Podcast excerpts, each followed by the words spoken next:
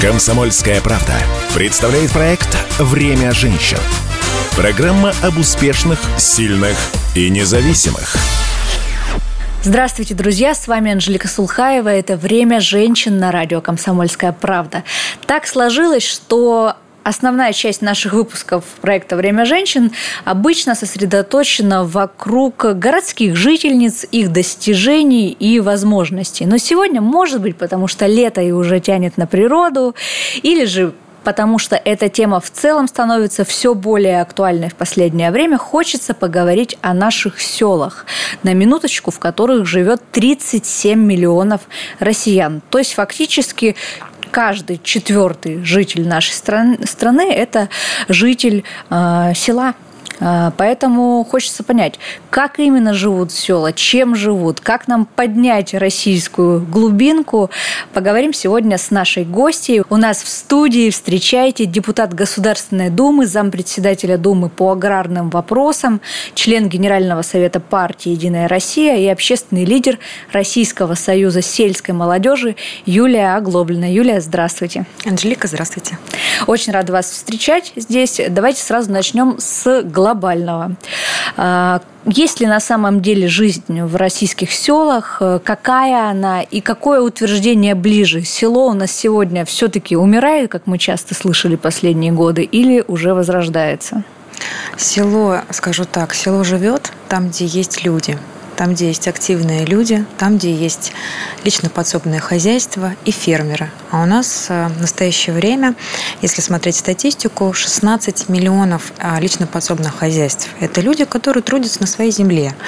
И а, порядка 118 тысяч фермеров. Угу. Вот там, где есть фермеры, и видна динамика, что село живет и развивается. Они, как правило, вкладывают не только в свое дело, но и в свое родное село.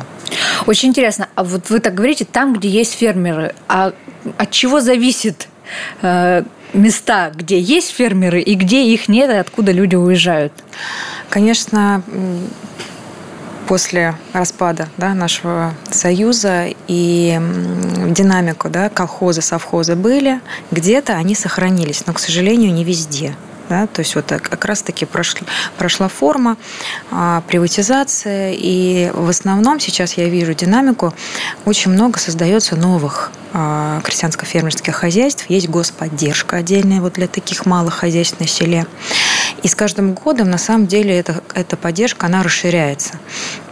И любой желающий, и даже есть уже примеры, когда городские да, переезжают, пробуют себя уже фермерами. Вот таких примеров даже очень много и в Москве когда москвичи вот ищут в Подмосковье. Очень много у нас сыроваров. Сыроваров, сыроваров да, знаем нескольких. Но вот э, интересно, у меня есть знакомых, но, может быть, я, конечно, не пример не целевая аудитория, но, тем не менее, вот мои знакомые, они, конечно, все чаще и активнее стали покупать загородное жилье, но так, чтобы кто-то из Москвы или другого крупного города прям вот переехал в глубинку и начал вести свое какое-то фермерское хозяйство, таких случаев, мне кажется, ну, может быть, по пальцам пересчитать. Нет? Ну, может быть, массово, конечно, вот опять популяризации не хватает, да, угу. то есть не так их будет сильно много, но таких примеров и немало. Вот и мне лично даже в соцсети многие пишут, и я прям радуюсь таким примерам. Например, в Рязанской области в деревню приехала семья вообще из Сочи. Mm. И многодетная семья, говорит, мы искали именно вот где можно заняться своим делом, вот хотели вот именно село. И в, из Пермского края мне недавно написали, тоже семья переехала из города на село. И они, как правило, спрашивают тоже, какие есть меры поддержки. Вот мы занялись да, там, своим делом. И а, вопросы дальше встают именно со сбытом. Вот я сейчас в аграрном комитете эту тему взяла активно, потому что очень а, многие фермеры, да не, не многие, а все могут произвести качественный, вкусный, натуральный продукт. Согласились. А вот именно, а вот именно потом его продвинуть, не у всех есть вот эти компетенции да, продажи. А почему? Потому что магазины, ритейл не берут на полку? Очень сложно попасть, очень высокие требования и по объему, и по качеству упаковки и так далее. А, даже вот просто оформить вот этот договор у многих уходят годы. А это нужно юристы, да, финансисты. Ну, то не хватает есть, ресурса? Просто не хватает людей. Они, как правило, семейные фирмы, они же юристы, они же да, финансисты. Все финансисты. Угу. И когда тебе нужно и э, на земле работать, да, продукт произвести, а параллельно еще куча да, там вот этих документов, к сожалению, мы видим вот именно вот это становится вот такой таким препятствием, да, чтобы войти в ритейл. Но я очень рада, что мы сейчас коммуникацию наладили, и ритейл тоже повернулся в сторону фермеров. Они упрощают договор, они начинают проводить обучение. То есть часть уже каких-то вещей берут на себя. Хорошо. Ну, если вернуться к началу нашего разговора и поговорить все-таки о том, как сохранять э, сельское население, ведь это как раз-таки, наверное, и залог развития и жизни э, села. Нужно ли целенаправленно как-то заманивать людей в, рази- в российские деревни, сохранять молодежь, удерживать? Э, если да, то каким образом и что для этого делается? Или я, не нужно, или оно как-нибудь на само, самом деле, кому надо, тот вот этого слова заманивать, закрепить. А, мне больше нравится нужно создать условия. Нужно создавать условия, да. А вот когда будут условия, никого не надо будет заманивать. А, и вот чтобы массово у нас да, перешло вот это, да, может быть, какой-то поток обратно из города в села, на мой взгляд, все-таки нужно делать для предпринимателей, для тех же фермеров условия более привлекательные, чем для предпринимателей в городах. Сейчас, если посмотреть, они все-таки одинаковые, но на селе гораздо сложнее. Даже там, построить завод, вообще любой другой проект какой-то осуществить, нужно и, и земля, и коммуникация, и кадры. Но гораздо проще же сделать в городе, либо рядом с городом. И да, вот... конечно, про условия это очень верно сказано, но тут, мне кажется, важно не только программа предпринимательства и э, создавать условия для там, карьеры, для работы, да, хотя это, конечно, основное. Есть же у нас и программа кадры для села, и земский доктор, да, а, им подобные. Они все нацелены как раз на привлечение молодых специалистов в сельскую местность. Но помимо работы же в жизни много еще чего нужно человеку, и вот приезжает такой молодой специалист, деньги ему выделили, квартиру там или какой-то жилье на первое время дали. Значит, что-то он там получил какие-то преференции от государства, которые положены в рамках этих программ, а дальше он пришел с работы, э, сел и все, и идти ему некуда, никакой социальной инфраструктуры не создано чаще всего. И поэтому люди посидят-посидят, полгода поработают, посмотрят на все это и едут обратно в город. Есть такая проблема? Как с ней бороться? Есть такая проблема, вы совершенно правы в том, что молодые люди очень сейчас вот именно оценивают вот это в первую очередь социальная инфраструктура, и да. досуг. Даже часто да. бывает на первом месте, если нечем заняться, хоть сколько вы мне предложите, я не поеду. И сейчас упор у государства на создание вообще всей необходимой инфраструктуры в райцентрах, отбираются некие такие опорные пункты, где будет создано все. И задача потом – это транспортная доступность, чтобы были дороги и, соответственно, можно было доехать. Да? Если у тебя нет своего автомобиля, а, должны быть настроены именно а, общественный транспорт. И сейчас по нацпроектам, вот я вижу даже обновления и в своей родной Мордовии, и в других э, муниципалитетах, просто сказочные создаются дома культуры с кинотеатрами, а, досуг, э, сейчас вот эти открытые общественные пространства, молодежь тоже просит, и они начинают появляться.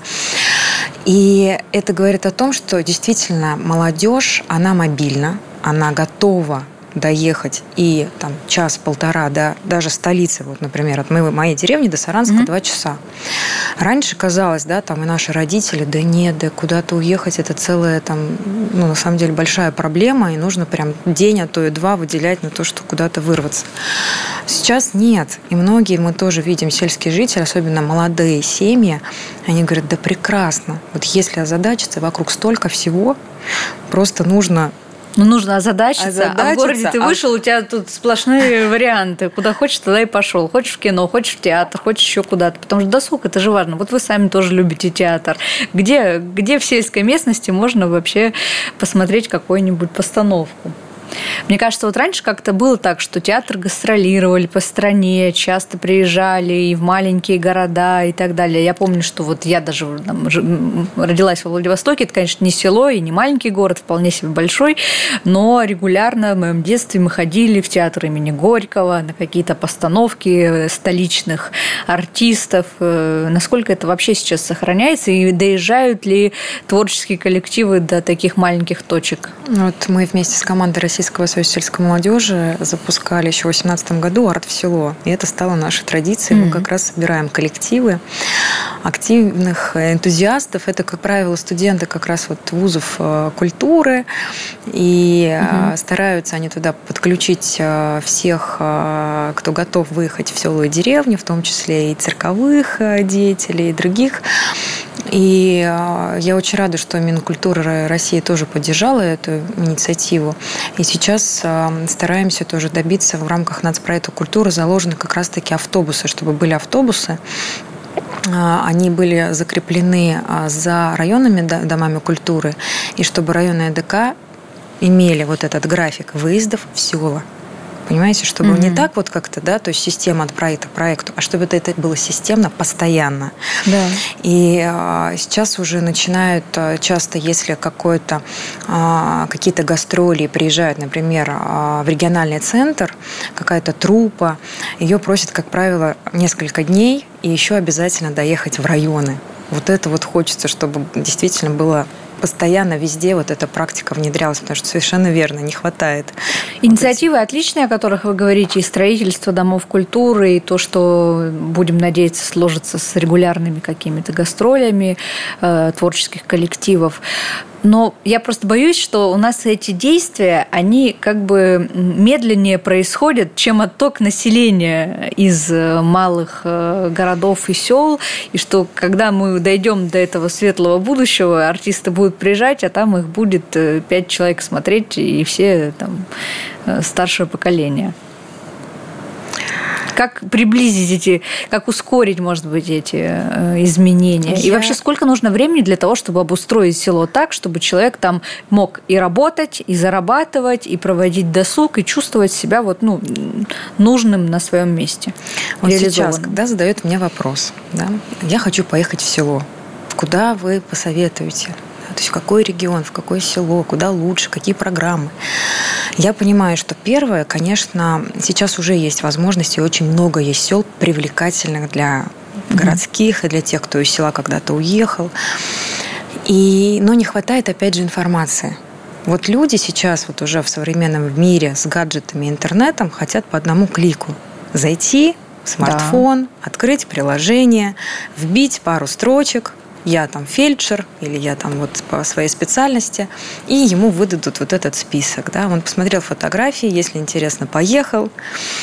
А, и а, это, кстати, вот как идея, да, тоже, мне кажется, могла бы как-то позволить хотя бы посмотреть, да, то есть вот эти, мы в рамках кадра для села, а, программа, опять же, вместе с Союзом сельской молодежи, потому что я являюсь лидером этого союза, мы очень долго добивались этой программы, и мы решили а, популяризировать вот такие села, где создана вся необходимая инфраструктура, где есть работа с достойной заработной платой, есть служебное жилье. Вот когда вот действительно все у тебя, в ком... а, а такие села есть, есть, и они зовут всех, пожалуйста, приезжайте. И они когда тихо это делают. И предприятия АПК тоже, когда я слышу э, вакансии, с какой заработной платой, и вижу дома, какие они строят для специалистов, выдают транспорт многие, вот служебный транспорт. Ну, таких вообще условий в городе, ну, честно, Давайте не будем их скрывать. Думаю, Давайте скажем, где эти территории прекрасные. Вот, обязательно. Вот мы сейчас только запустили, и до конца года мы вам скажем, в каких. Вот 45 регионов у нас пилотов сейчас участвует. Каждый ну, три хотя бы назовите, территории. которые вот уже прям вот точно можно брать и ехать. А, брать и ехать. Вот а, у меня а, есть в моей Мордовии, например, Качкуровский район. У меня есть предприятие там прекрасное сельскохозяйственное Норов, где, опять же, я посмотрела райцентр, что они делают, детские сады. Мы помогли а, устроить беженцев, когда переехали с беженцев из Донбасса. Мы привезли их посмотреть на экскурсию, угу. и они там остались, три семьи. И еще раз говорят о том, что не хватает, просто показать людям надо, показать. И детский садик рядом, и школа рядом, и дом культуры с прекрасной спортплощадки. Ну, то есть вот все есть. И заработная плата хорошая, достойная, с возможностью роста. Это вот как один такой быстрый пример. А, на самом деле, если посмотреть, передам в комсомольскую правду, правду да, обещаю. Ждем список. Нам надо понять, где эти территории. Хорошо, Мордовская э, республика запомнили, село не запомнили, но прослушаем запись, еще раз послушаем и так далее. Хочется, да, какой-то перечень все-таки, вот действительно там топ-20 э, сел, деревень комфортных, готовых для нормальной человеческой жизни. Потому что, ну, вот по недавним исследованиям у нас, извините, 60% населения сельской местности не имеет туалета в доме.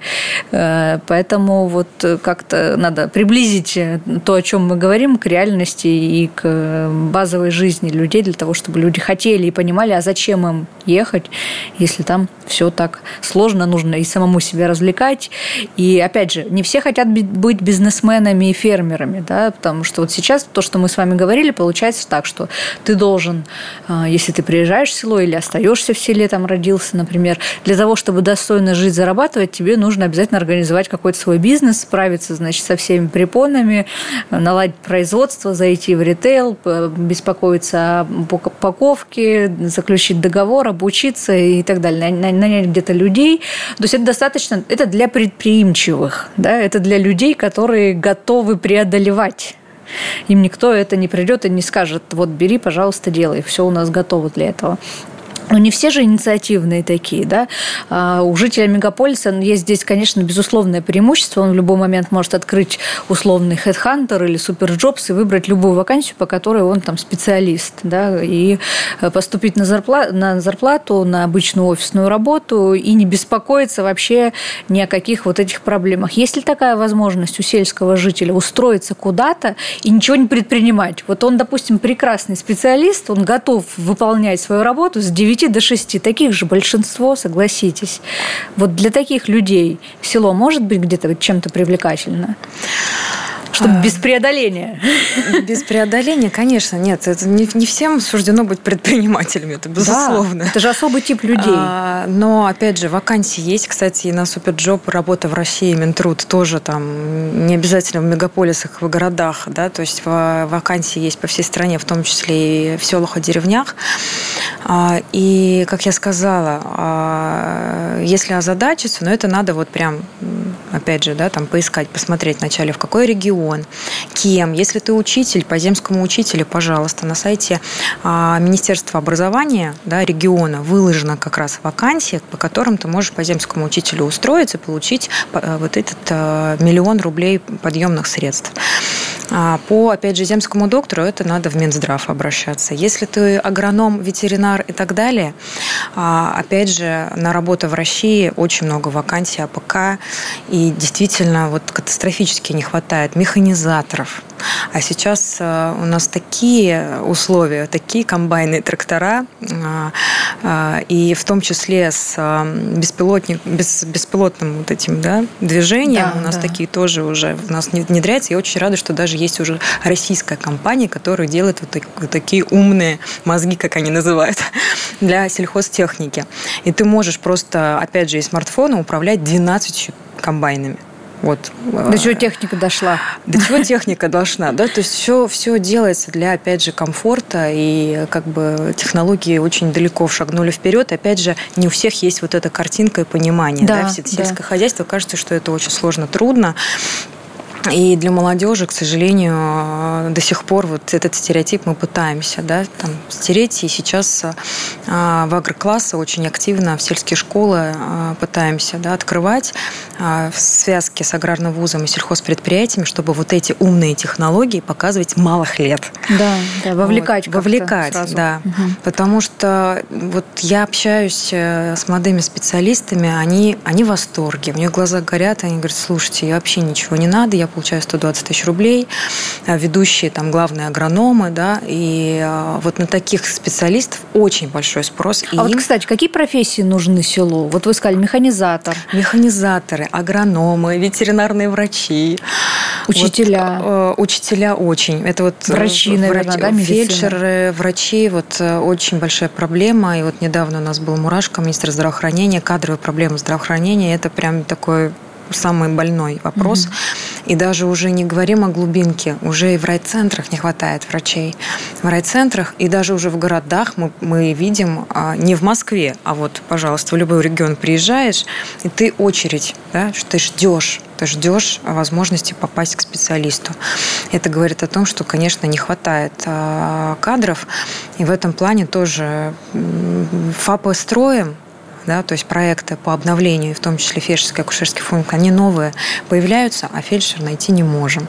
И опять говорим, я постоянно а, убеждаю всех о том, что мало подъемных средств. Нужно строить жилье. Нужно, чтобы жилье, новый свой дом ждал специалиста. Сейчас бывает, а, к сожалению, что во ну, всем дорого, районе, наверное. во всем районе а, не найти служебного жилья хорошего. Вот предприятие для себя, для своих сотрудников строит, а угу. вот соцсфера нет. Нет. И вот здесь вот мы пытаемся, чтобы появилась какая-то отдельная программа и возможности. Пока нет такой программы. Есть. Появилась возможность в рамках госпрограммы «Комплексное развитие сельских территорий» а, строить по соцнайму а, жилье, но опять же там механизм такой, что ты вначале должен трудоустроиться, mm. потом подать заявку на жилье. А вот этот момент, пока ты ждешь, ты должен где-то его квартироваться. Да. И не везде есть. И они такие, мы бы, мы бы с радостью. Вот многие говорят, да вот мы бы поехали, но нет дома, нету. Вот даже снять нет хороших условий, то есть даже на вторичном жилье в районах нету жилья. То есть вот, вот этот момент тоже говорит о том, что какие-то жилищные программы нужны именно для социальных работников. Хорошо. А, Еще хотела спросить, вот стереотип, который мне сейчас в голову пришел, такой распространенный, связанный с сельской местностью, это то, что из-за того, что там нечего делать, работы нет, э, ну, мы там сейчас частично развенчали уже эти мифы, или, по крайней мере, поняли, что что-то в этом направлении делается, люди на селе, особенно молодежь, начинают спиваться. Вот есть такая проблема все еще, э, хотя вроде как по исследованиям в целом по стране у нас снижается уровень потребления алкоголя среди населения. Не знаю, насколько это касается сельского населения или нет. Вот есть, я думаю, это вопрос, который, наверное, волнует всех э, родителей в том числе, если их э, ребенок там отучился в институте, стал врачом или учителем и такой, вот, значит, хорошая программа, получу миллион рублей, поеду учителем в село. А мама будет переживать, что приедет и сопьется, попадет в плохую компанию. А, вот я услышала от вас, да, что даже статистика, статистика показывает, что снижается. В целом по стране. В целом по стране.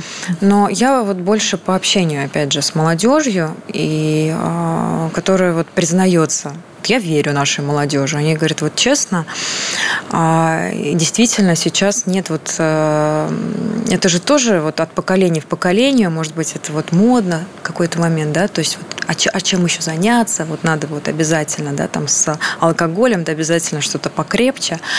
Вот сейчас э, по, опять же, общению они говорят, да нет, нам вот неинтересно. Мы вот собираемся, да, то есть вот какие-то, может быть, не сильно алкогольные, да, там бывает. Но вот так вот, чтобы настолько, как этот самогон нагнали, не знаю, там вот эти вот какие-то страшные истории. Да, да. Я честно, вот тоже, я их не встречаю, никто мне о них не говорит и не сигналит, что ахаха, пожалуйста, примите что-то, что-то какие-то меры. Знаете, а вот если чуть-чуть отойти от темы, то э, я знаю, что там где-то, наверное, в середине июня вносился даже такой законопроект э, в Госдуму э, на тему того, чтобы разрешить онлайн-торговлю алкоголем через вот всякие службы доставки, Почту России и так далее. Потом его вроде как отменили. Не пошел. Сняли, не пошел.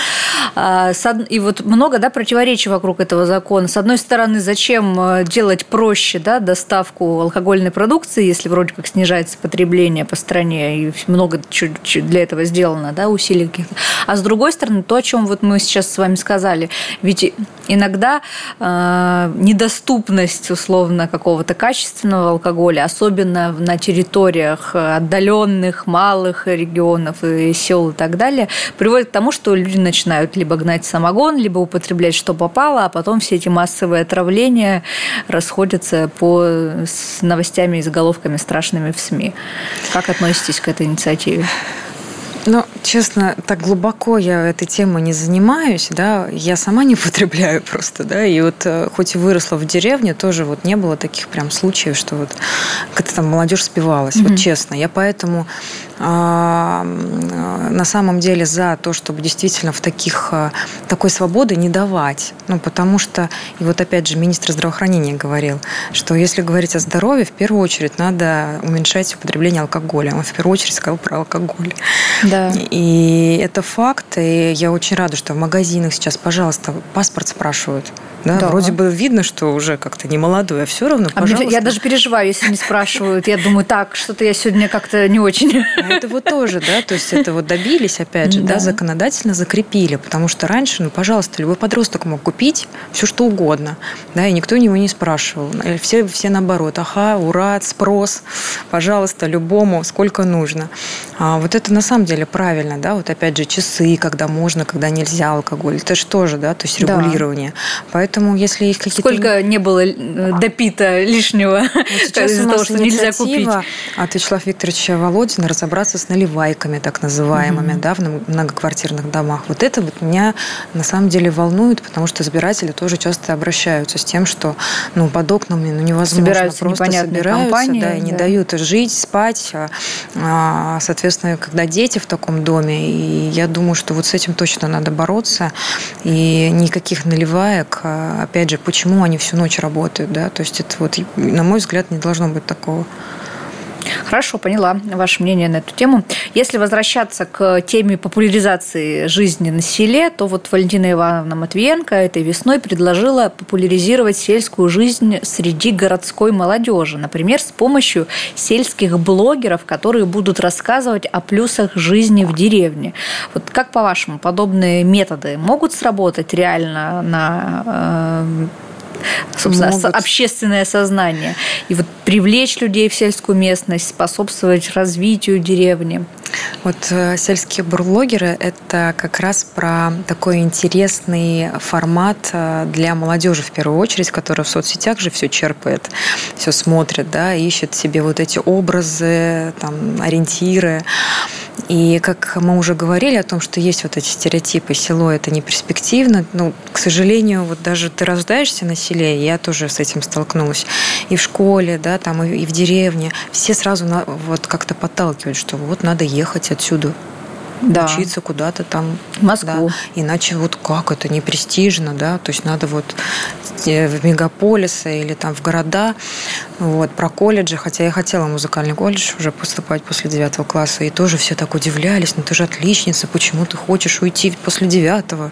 Вот, и вот это все формировалось уже много... Стереотипное да. мышление такое, да?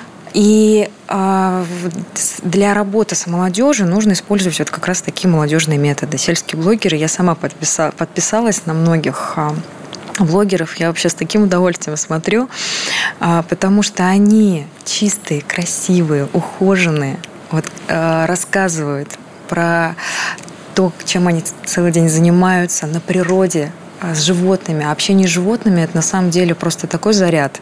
Да. А, и дети, ну, никто неравнодушным не останется, да, если вот а, там покормит животного, да, там вот, а это каждый день. И а, это в таком интересном формате происходит, что ты действительно ты думаешь, ну, ну как же так, ну в городе, вот а, в четырех стенах, а, в этих пробках просто проходит жизнь как-то быстро, и нет вот этого удовольствия, то, что вот есть какой-то ощутимый результат. А тут вот, пожалуйста, они этот результат покажут каждый день. Вот посадил, вот вырастил, вот. Можно потрогать руками. Можно потрогать да. руками, То, да. чего не хватает часто И городским. они еще и про досуг рассказывают. Это тоже важно. Чем они на селе занимаются? Занимается. И вот это круто, когда они вот с молодежью рассказывают, тоже там придумывают флешмобы, игры на свежем воздухе. И наоборот, ты понимаешь, что вот оно, вот преимущество да, жизни в, в деревне. Потому что кажется, что сложно, невозможно, а оказывается, люди-то живут и счастливы. Значит, если есть счастье на селе, можно попробовать самому может быть, понравится. Я думаю, что вот это тоже очень важная работа, надо ее усиливать. Хорошо. Вообще, в целом, вот мы пока готовились к эфиру, в этой теме копались, поняли, что в стране на самом деле существует много различных э, программ поддержки, субсидий, каких-то грантов, которые могли бы пригодиться жителям сельской местности или тем, кто вообще в целом задумывается стать жителем э, сельской местности. А вот все равно есть ощущение, что о них просто часто не знают, люди не, или не слышат, не видят, или действительно не хватает какой-то платформы такого некого путеводителя, что есть на селе и что для вас. Давайте, может быть, как-то коротко перечислим ключевые программы, которыми можно уже сегодня воспользоваться. Проблема, почему не доходит, сразу скажу. Кадров не только в социальной сфере, у нас же в муниципалитетах тоже не хватает кадров, к сожалению. И они не справляются вот с этим большим грузом, э, объемом всех программ. А задача стоит как раз на них подготовить все документы для участия в той или иной программе. Вот как ни крути. И э, что нужно? Нужно в первую очередь сельское поселение в администрацию, а, либо в администрацию района обращаться. Есть программы по линии Минкультуры, пожалуйста, от ремонта строительства домов культуры. По линии Минздрава ФАПы – можно построить или отремонтировать. Но самая главная большая программа а, для сельских территорий у Министерства сельского хозяйства. Она называется «Комплексное развитие сельских территорий». С 2020 года она реализуется. Там есть несколько направлений. Самое доступное и э, самое массовое, можно так назвать, это благоустройство. Это небольшие проекты.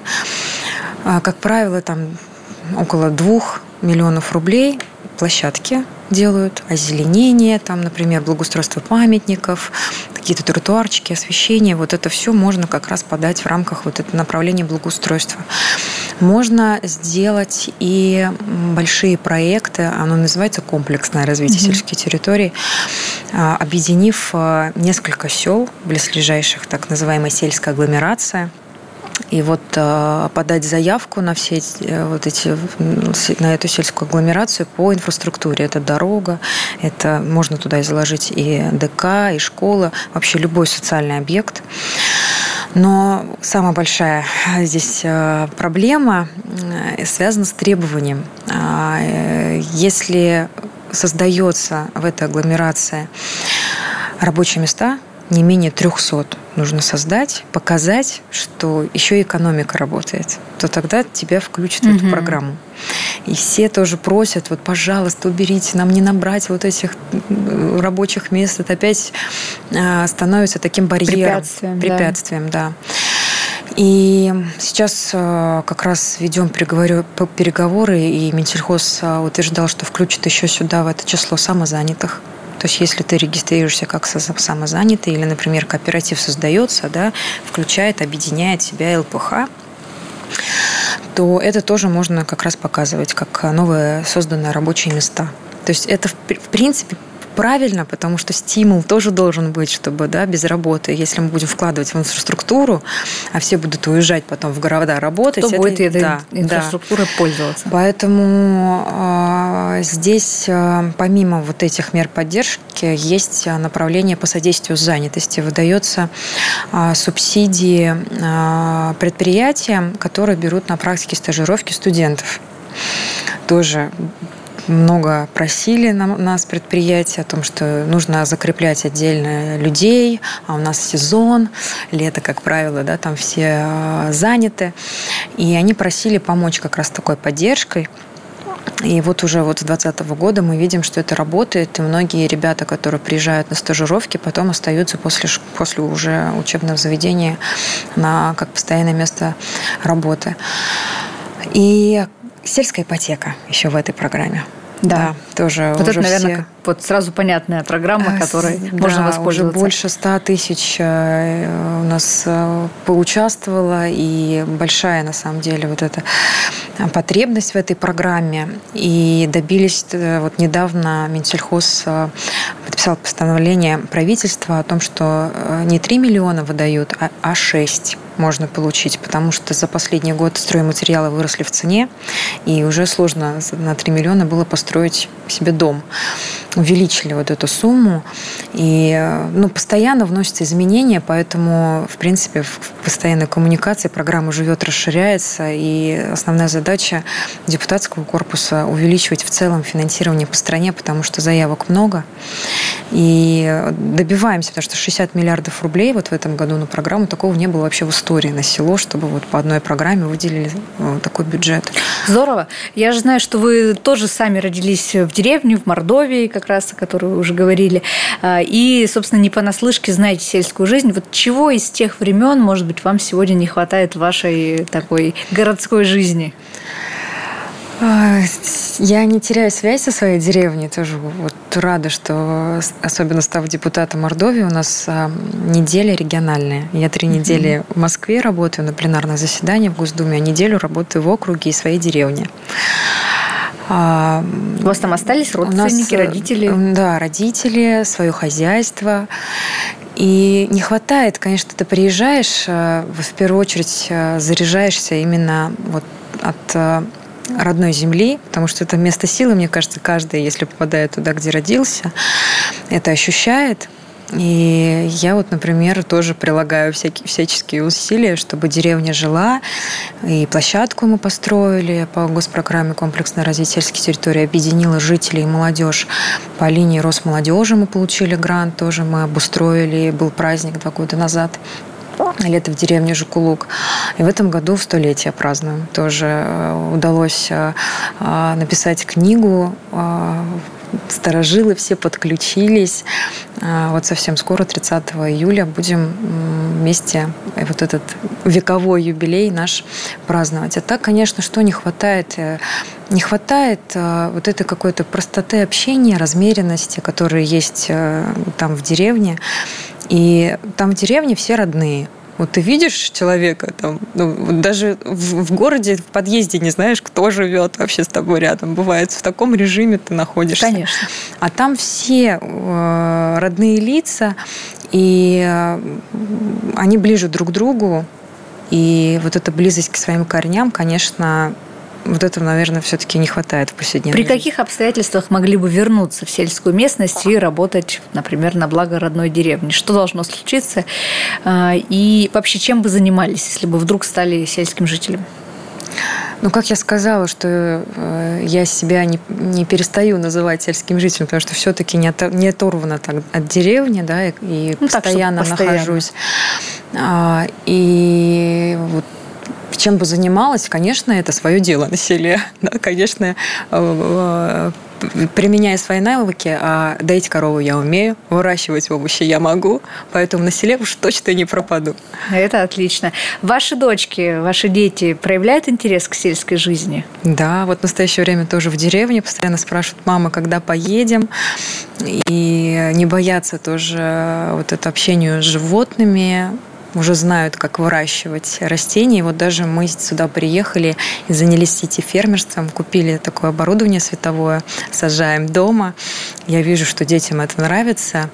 И также пытаюсь учить и нашему национальному мордовскому языку. Я сама макшанка. Mm-hmm. И чтобы они знали. Понятно, что прям полноценно там разговаривать, сложно. может быть, сложно, не получится, но чтобы самое основное, вот эти все азы, они как бы знали и дальше уже передавали. Очень интересно. У нас э, есть такая рубрика «Пять советов от гостя», которая звучит обычно в конце нашего эфира. Вот сегодня хочется ее немножко трансформировать в пять причин Давайте вместе с вами попробуем придумать, назвать э, пять причин, по которым э, можно и нужно жить в сельской местности, ну и заодно, наверное, какие-то советы дать, как улучшить качество своей жизни, свои перспективы, если ты уже живешь в деревне, чем можно себя занять.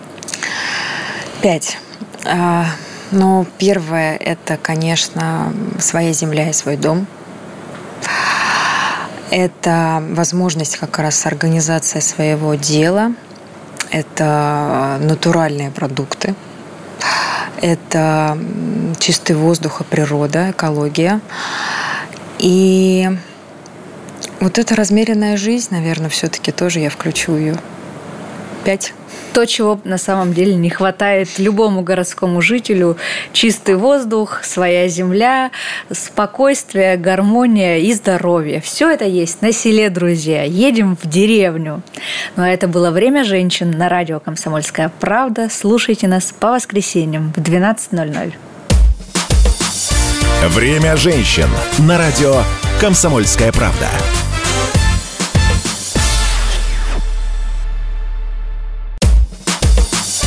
«Время женщин» на радио «Комсомольская правда».